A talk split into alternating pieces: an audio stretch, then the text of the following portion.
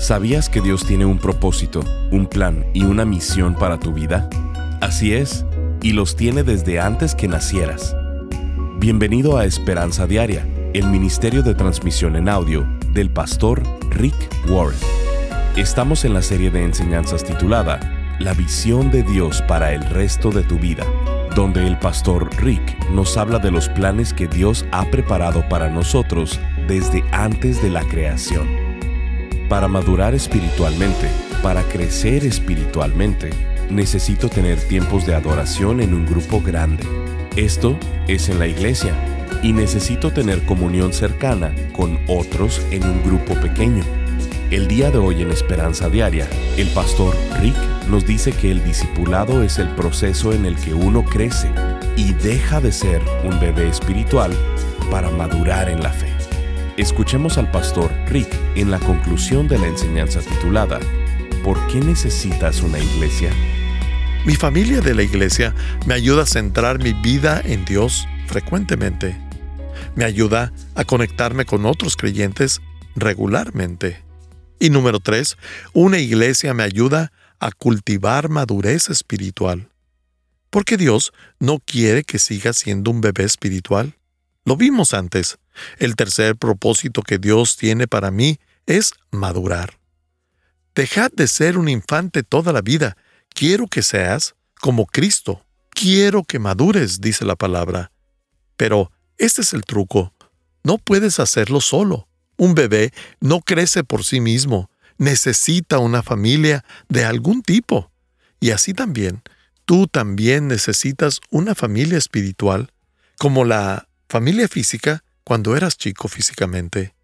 Dios dice que nos necesitamos los unos a los otros. Necesitamos una familia. Efesios 4:16 dice, Él hace que todo el cuerpo encaje perfectamente y cada parte, al cumplir con su función específica, ayuda a que las demás se desarrollen. Y entonces todo el cuerpo crece y está sano y lleno de amor. Por cierto, ese es mi trabajo. Mi trabajo es asegurarme de que maduren. Ese es el trabajo de tu pastor, de tu líder y de nuestros maestros de estudio bíblico. Todos estamos involucrados en el liderazgo pequeño, como anfitriones en casa. De hecho, la Biblia dice en Efesios 4, 12 y 13, ellos tienen la responsabilidad de preparar al pueblo de Dios para que lleve a cabo la obra de Dios y edifique la iglesia es decir, el cuerpo de Cristo, hasta que todos alcancemos tal unidad de nuestra fe y conocimiento del Hijo de Dios que seamos maduros en el Señor. En Saddleback, tu crecimiento es nuestra meta. Siempre pienso en esto. Señor, ¿cómo los ayudo a madurar? La Biblia también tiene una palabra para este proceso de crecimiento, y es discipulado.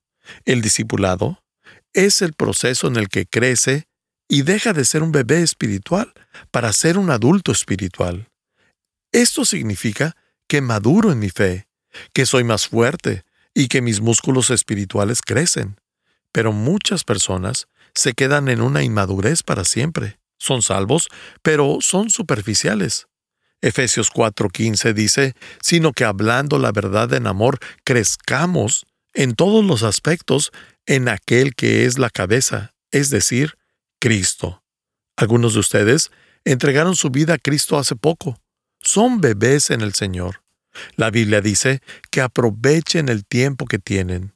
Segunda de Pedro 1, 5 al 7 dice, y por esto mismo, poniendo todo empeño, añadan a su fe virtud, a la virtud conocimiento, al conocimiento dominio propio, al dominio propio perseverancia, a la perseverancia devoción, a la devoción afecto fraternal y al afecto fraternal amor.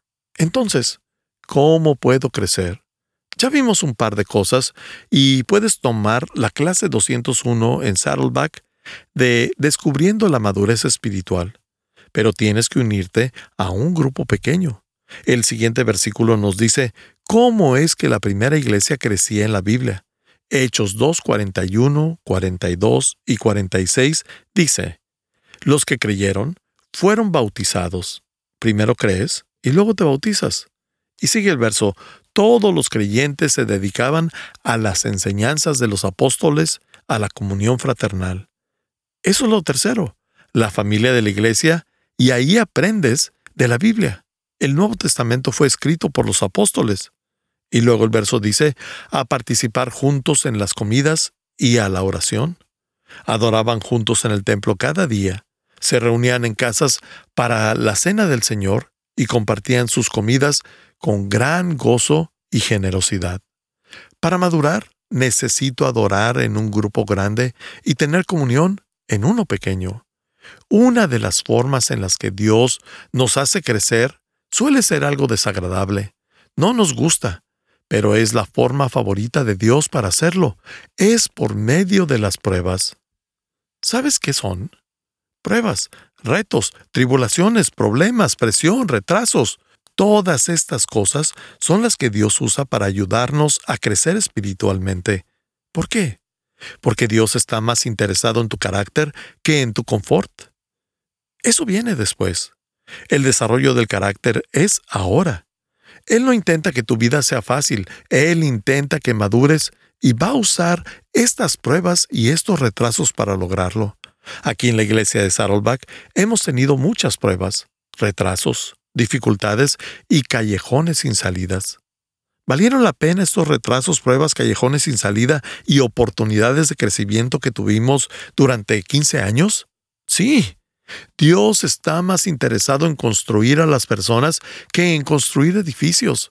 Dios nos estaba cambiando a nosotros y en todo ese tiempo aprendimos dos fantásticas lecciones. Uno, el tiempo de Dios es perfecto. Y dos, no quieres estar en el lado contrario a Dios, porque Dios está en control.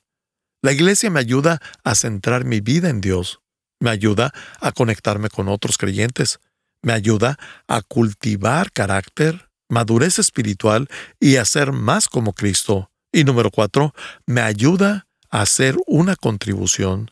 Dios no te puso en la tierra para vivir para ti mismo. Él quiere que hagas del mundo un lugar mejor. Quiere usar tus talentos y tus dones. También hablamos de esto en el mensaje anterior. Es el cuarto propósito para tu vida. Estás formado para servir a Dios al servir a otros. Dios tiene la idea de que usaras tu tiempo aquí en la tierra para practicar el servir a otros. Efesios 2.10 dice, pues somos la obra maestra de Dios, él nos creó de nuevo en Cristo Jesús, a fin de que hagamos las cosas buenas que preparó para nosotros tiempo atrás. Este es el secreto. Dios no quiere que lo hagas solo, quiere que estés con otras personas. Primera de Corintios 3:9 dice, somos compañeros de trabajo al servicio de Dios. O sea, estamos juntos en esto. Eclesiastés 4:9 dice, es mejor ser dos que uno porque ambos pueden ayudarse mutuamente a lograr el éxito. También para esto hay una palabra, es mi ministerio. Así lo llama la Biblia. Usar tus habilidades para ayudar a otras personas. Segunda de Timoteo 4:5 dice, lleva a cabo todo el ministerio que Dios te dio. Todo cristiano tiene un ministerio. No todos son pastores, pero todos tenemos un ministerio. Eso significa que usas tus talentos y dones para hacer una contribución a otras vidas. Así somos dadores, no consumidores. Estas son las bases. Este valor que tenemos cada miembro, cada uno está en una misión y cada uno somos un ministerio. Y esa es la clave del valor de nuestra iglesia. Pero tengo que ser honesto contigo. Así no era al inicio. Yo no entendía esto, y de hecho, cuando empecé la iglesia pensaba que yo tenía que hacer todo el ministerio, y que los demás solo se sentaban a ver y me decían, buen trabajo, Rick. Como un juego de fútbol, 22 personas en el campo que necesitan descansar y 22 mil en las gradas que necesitan ejercitarse. Al inicio, Glenn y yo éramos los únicos en el equipo de trabajo. Intentábamos hacerlo todo, predicar, enseñar, orar, bautizar, dar consejería, visitar las casas, los hospitales, ir a las bodas, a los funerales, esas cosas de la iglesia tradicional. Y la iglesia tradicional tiene 150 personas porque es lo máximo que puede manejar una persona. Intentamos hacerlo todo, pero finalmente, como en el cuarto año, me paré frente a la iglesia y les dije, amigos, lo siento, no puedo seguir así. Estoy exhausto, estoy agotado emocional, física y mentalmente. La iglesia está creciendo muy rápido y no hay forma en la que una persona pueda suplir las necesidades de todos. Pero mientras leía la Biblia, me di cuenta de que no debía ser así. La Biblia dice que los pastores tienen que equipar a los miembros para su ministerio.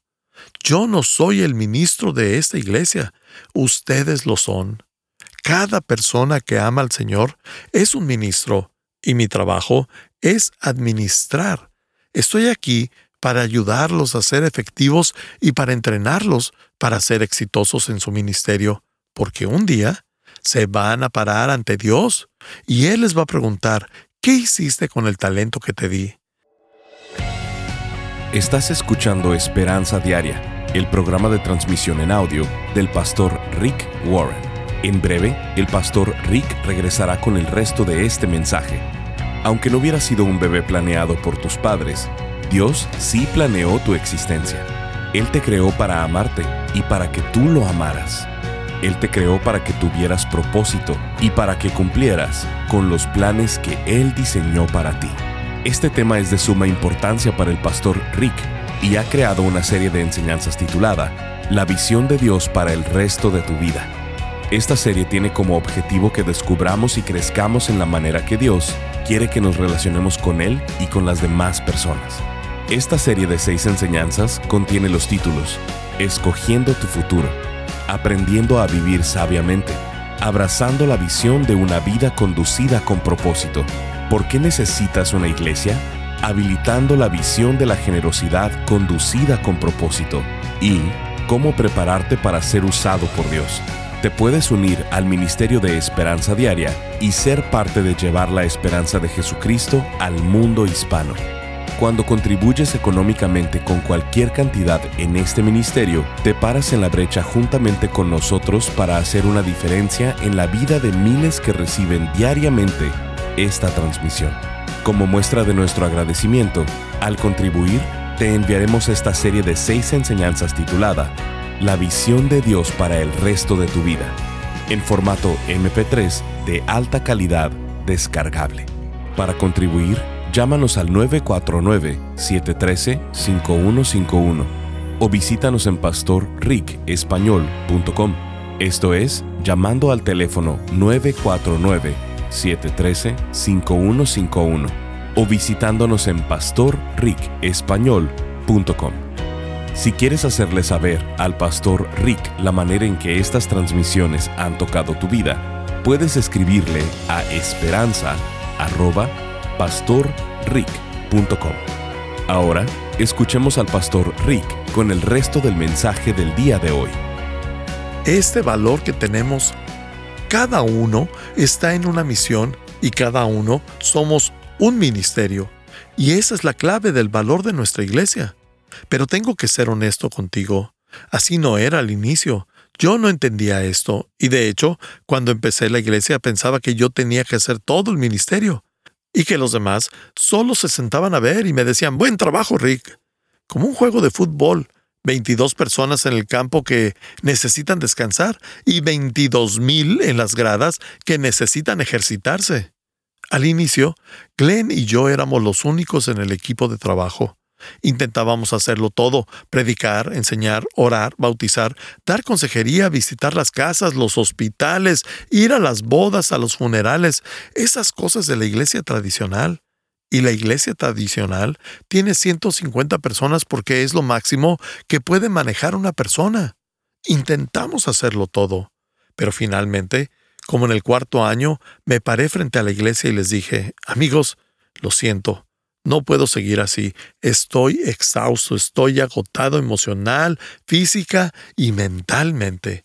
La iglesia está creciendo muy rápido y no hay forma en la que una persona pueda suplir las necesidades de todos. Pero mientras leía la Biblia, me di cuenta de que no debía ser así. La Biblia dice que los pastores tienen que equipar a los miembros para su ministerio.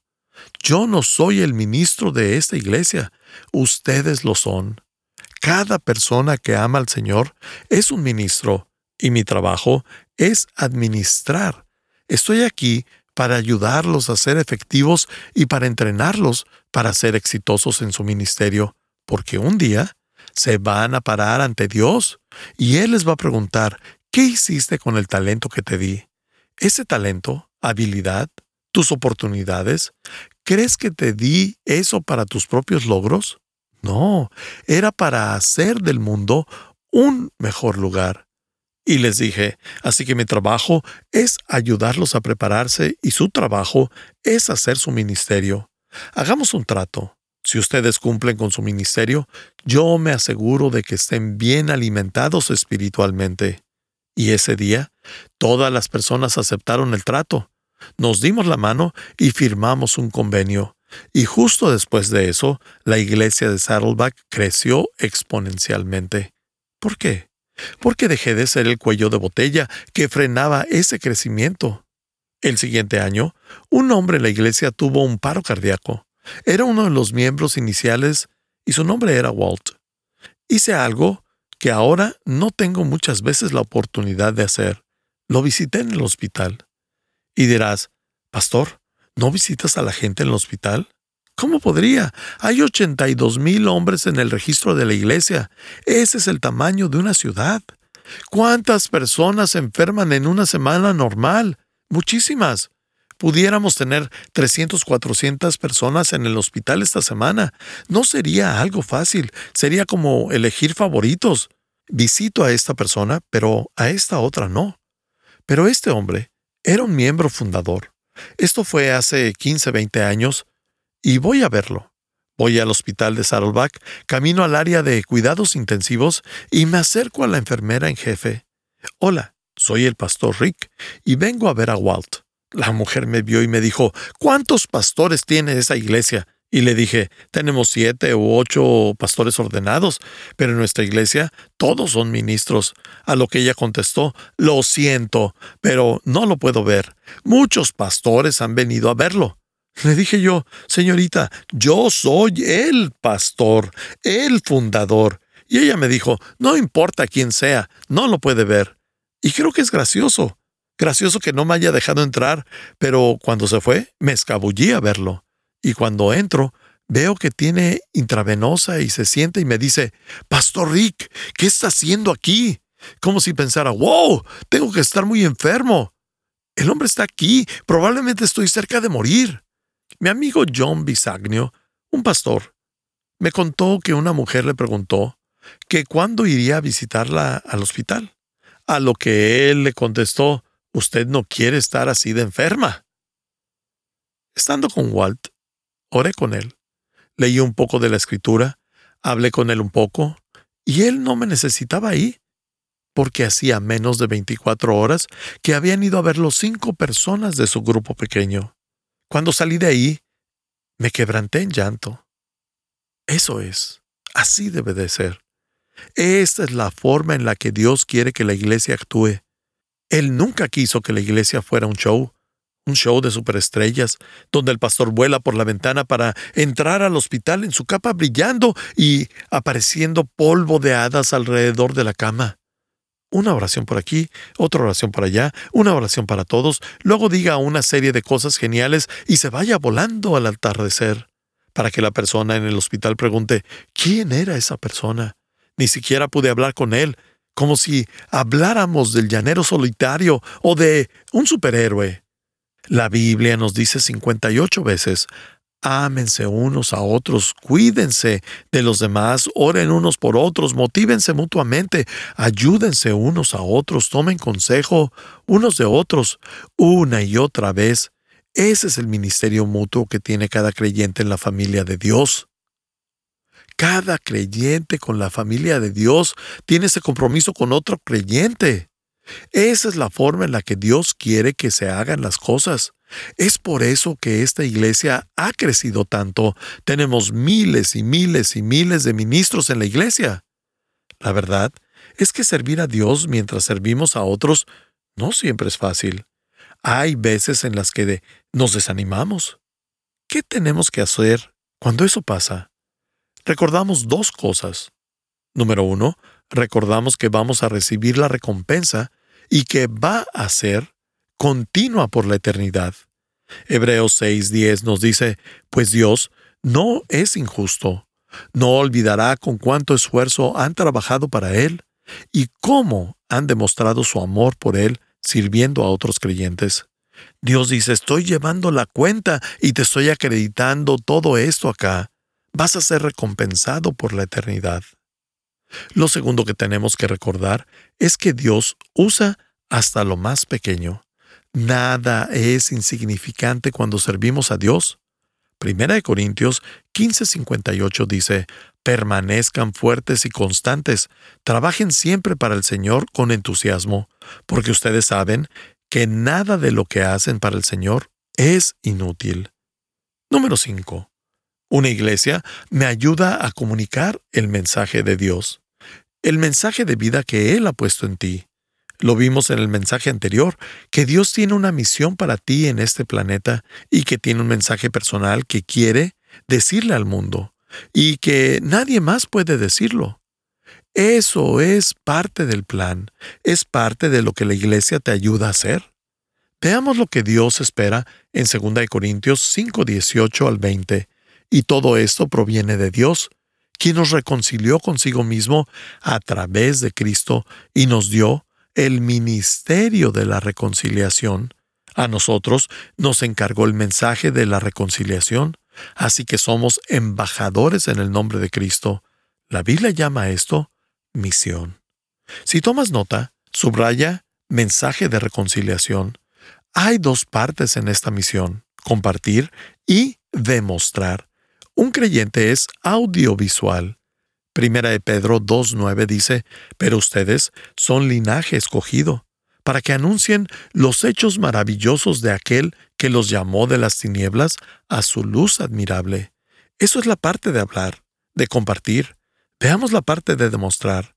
El verso está en Filipenses 1.27 y dice, sobre todo, deben vivir como ciudadanos del cielo, comportándose de un modo digno de la buena noticia acerca de Cristo, firmes y unidos en un mismo espíritu y propósito, luchando juntos por la fe, es decir, la buena noticia. En la clase 401 Descubriendo mi misión, aprendemos que estamos del lado ganador de la historia, porque es su historia. Colosenses 1.6 dice, esa misma buena noticia que llegó a ustedes ahora corre por todo el mundo, da fruto en todas partes mediante el cambio de vida que produce, así como les cambió la vida a ustedes desde el día que oyeron y entendieron por primera vez la verdad de la maravillosa gracia de Dios. Y tengo que advertirte, que si en serio quieres cumplir la misión de tu vida, no puedes hacerlo sin pagar un precio. Va a haber sacrificios. No lo puedes agendar en tu calendario. Ahí en, en tu tiempo libre vas a cumplir el propósito para el que fuiste puesto en la tierra. No. O es el plan de Dios o es tu plan.